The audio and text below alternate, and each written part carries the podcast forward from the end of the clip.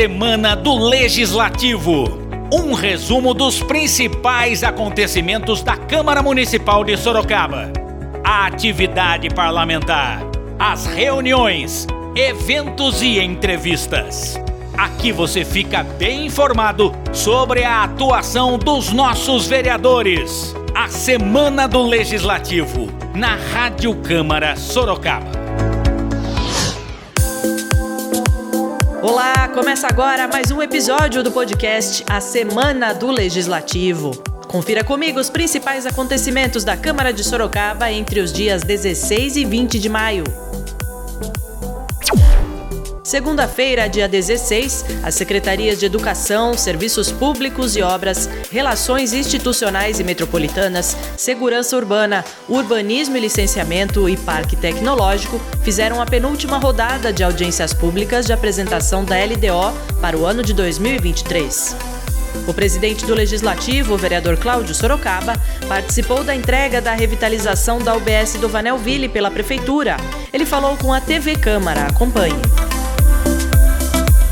felizes nessa semana ter aí praticamente reinaugurado naquele posto de saúde, aquela unidade básica de saúde ali do Vanelville, que nós eu tive o privilégio na época que foi construído, foi um pedido nosso, aquela região não tinha aquela unidade de saúde nos governos passados e nós agora nesse momento, agora voltando novamente na Câmara Municipal, podemos aí cobrar do prefeito Rodrigo Manga a revitalização, a pintura, né? Vez você vai deixando, é, eu sempre falo, é igual a casa da gente, aí de vez em quando passar uma tintinha, né? Então você tem que deixar, porque você tem que dar qualidade pro pessoal que trabalha trabalha naquele local. Então vai atender ali não só o Vanelvilho, mas ali o Jardim Piranga, o, o Jardim Simos, Parque Esmeralda e os bairros adjacentes de toda aquela região. Então agradeço aqui ao Poder Executivo, na pessoa do senhor prefeito Rodrigo Manga, por esse benefício àquela população que merece tanto e estava cobrando há muito tempo.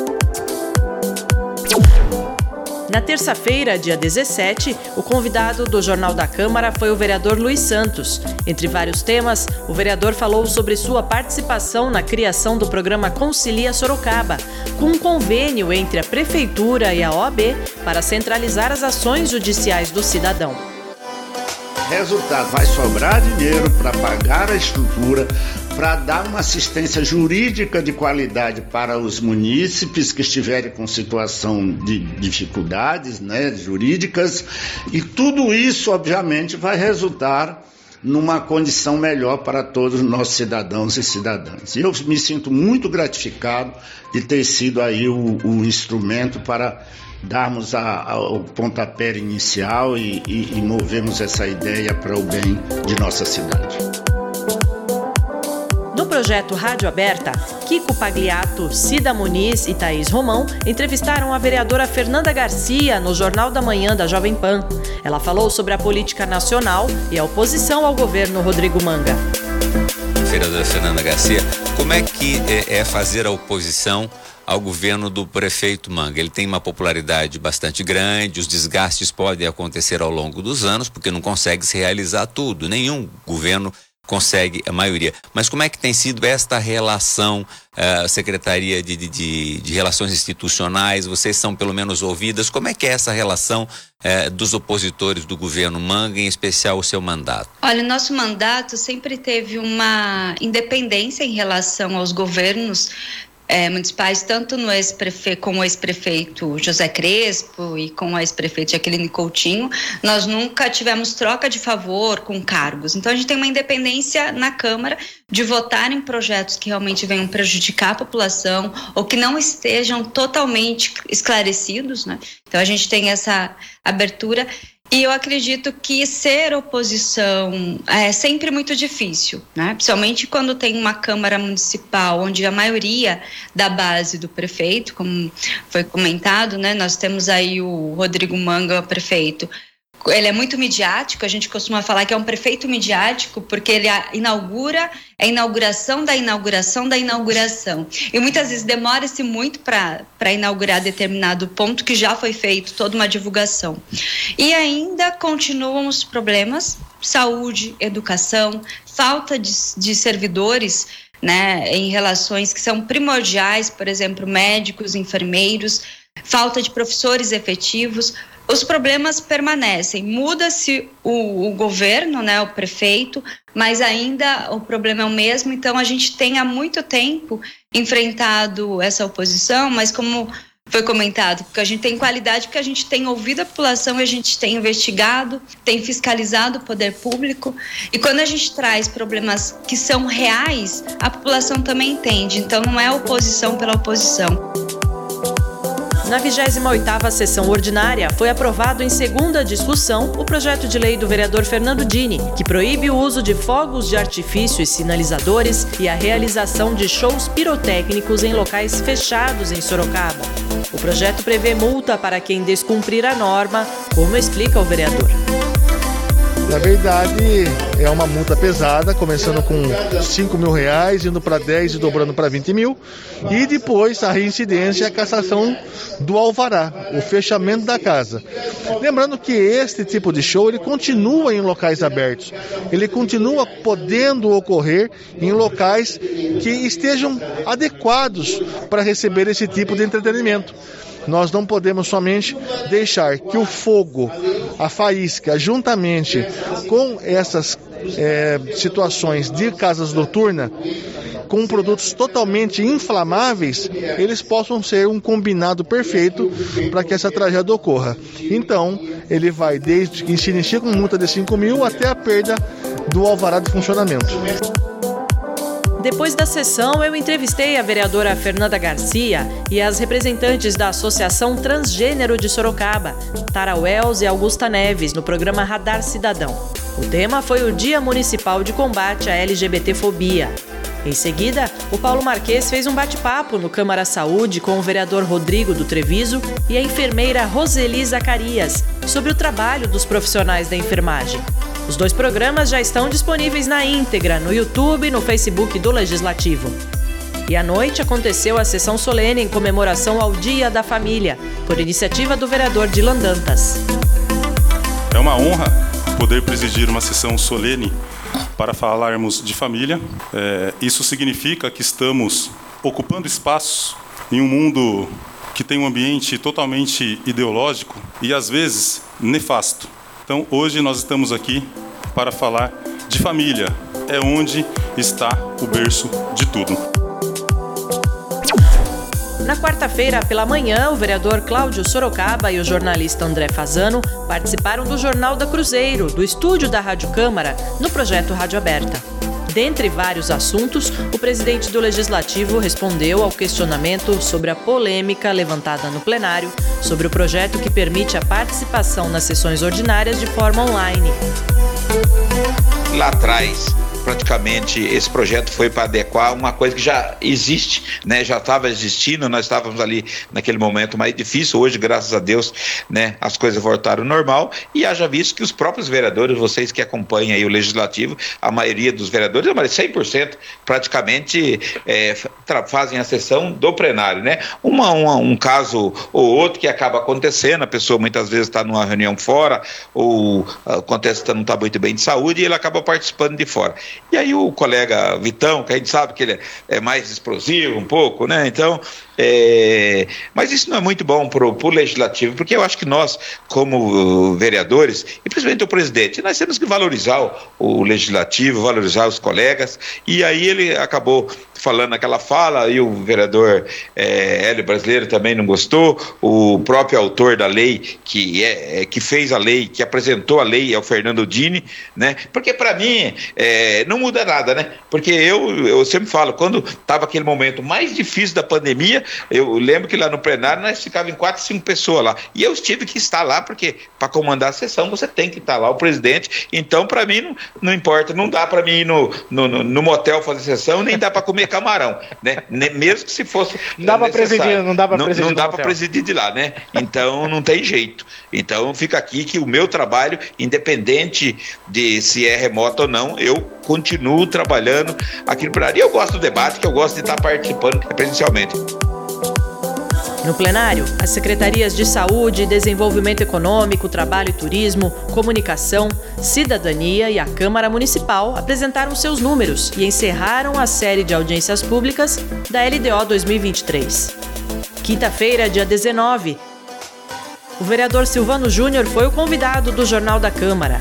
Acompanhe um trechinho da entrevista em que ele fala sobre o veto do executivo ao projeto de lei que prevê desconto no IPTU aos imóveis que tiverem ponto de ônibus na calçada. Mas agora é derrubar o veto e, e vamos aprovar esse projeto que é bom, porque tem, tem muita gente, Rinco, você sabe, que tem um ponto na frente da casa e não quer não quer o abrigo, não quer porque faz barulho, você não pode estacionar o carro na frente, então o pessoal não quer. Isso nada mais justo que dar desconto que nem o da feira. Quem que quer ter uma feira? A gente vai na feira, eu gosto de ir na feira, mas quem que, tem uma, quem que, tá, quem que quer ter feira na rua da casa dele? Ninguém quer. Porque se ele tem que acordar duas horas da manhã, tirar o carro, e quando for trabalhar, duas horas tem que levantar, acordar, tirar o carro, botar em outra rua para ele trabalhar às sete horas da, da noite. E dali ele não consegue sair na, na, na madrugada. Então é isso. Vamos derrubar o veto e vou falar com os, com os outros vereadores. Depois do Jornal da Câmara, quem ocupou o estúdio da Rádio Câmara foi o vereador Vinícius Ait, para o Jornal da Manhã da Jovem Pan, em mais uma parceria do projeto Rádio Aberta. Vinícius comentou sobre a política nacional e falou sobre o projeto de lei do luto materno. Quando pensamos nesse projeto, pensamos na sensibilidade da família, naquele momento, né, muito aguardado por todos, por todos os familiares, pelos pais, por toda a família, e infelizmente às vezes acontece né, do bebê é, é, já vir natimorto ou morrer logo após o parto e as pessoas, as mulheres ficam no mesmo lugar na maternidade com aquelas que tiveram seus filhos vivos, vamos dizer assim, né? E é muito constrangedor, as mulheres se sentem muito é, muito mal, ficam tristes, abaladas. A gente teve diversas vezes é, vários comentários a respeito disso, inclusive foi até uma surpresa muito grande para mim quando foi publicado né, nas redes sociais as experiências é de você se emocionar mesmo. Então a gente pensou nesse projeto justamente pensando na família. E claro, além disso, dá todo né, o amparo psicológico, não só para a mulher, mas como para o pai, para um irmão, para todos que estiverem envolvidos ali.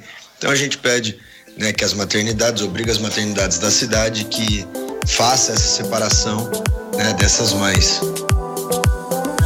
Na sessão ordinária, o veto ao projeto de lei do vereador Silvano Júnior, aquele que ele comentou no Jornal da Câmara, foi rejeitado com 17 votos. Alguns projetos foram aprovados em segunda discussão, como o da vereadora Fernanda Garcia sobre a política municipal de agroecologia. Que é agroecologia? Né? Você trabalhar com produtos orgânicos, não sendo só monocultura, mas você trazer aí é, para a cidade um investimento maior nas hortas comunitárias, são urbanas, nas hortas não só comunitárias que são cedidas com a permissão de uso da prefeitura, mas também áreas, é, áreas particulares. Mas eu visitando, né, nosso mandato, ao visitar várias áreas, a gente percebeu que a falta de incentivo em relação a adubo, em relação a água que é fornecida para esses profissionais, que vai aí interferir diretamente na produção. E pensando também nesse processo da pandemia, várias pessoas sofreram com a falta de alimento. E as hortas comunitárias também cumprem a função da segurança alimentar, onde você produz ali o alimento de qualidade com redução de agrotóxicos, né, que é essa linha também tomada, que esse projeto também tem incentivo de produtos orgânicos. A partir disso, é, a intenção do nosso projeto é que o município tenha realmente uma política pública em relação aos incentivos e que abra espaço para que seja comercializado também com as escolas, né? A gente tem várias escolas municipais próximas de algumas hortas comunitárias, que possa também ser um elo de comercialização, dando suporte para esses produtores.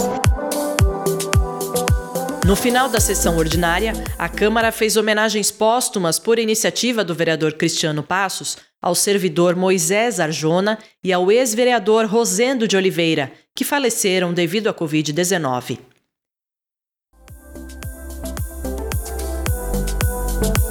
Depois da sessão, Carlos Garbo apresentou mais um programa Comissões em Debate. Conta pra gente como foi esse programa, Garbo. Olá, Priscila. O programa Comissões em Debate teve a participação da Comissão de Economia, Finanças, Orçamento e Parcerias.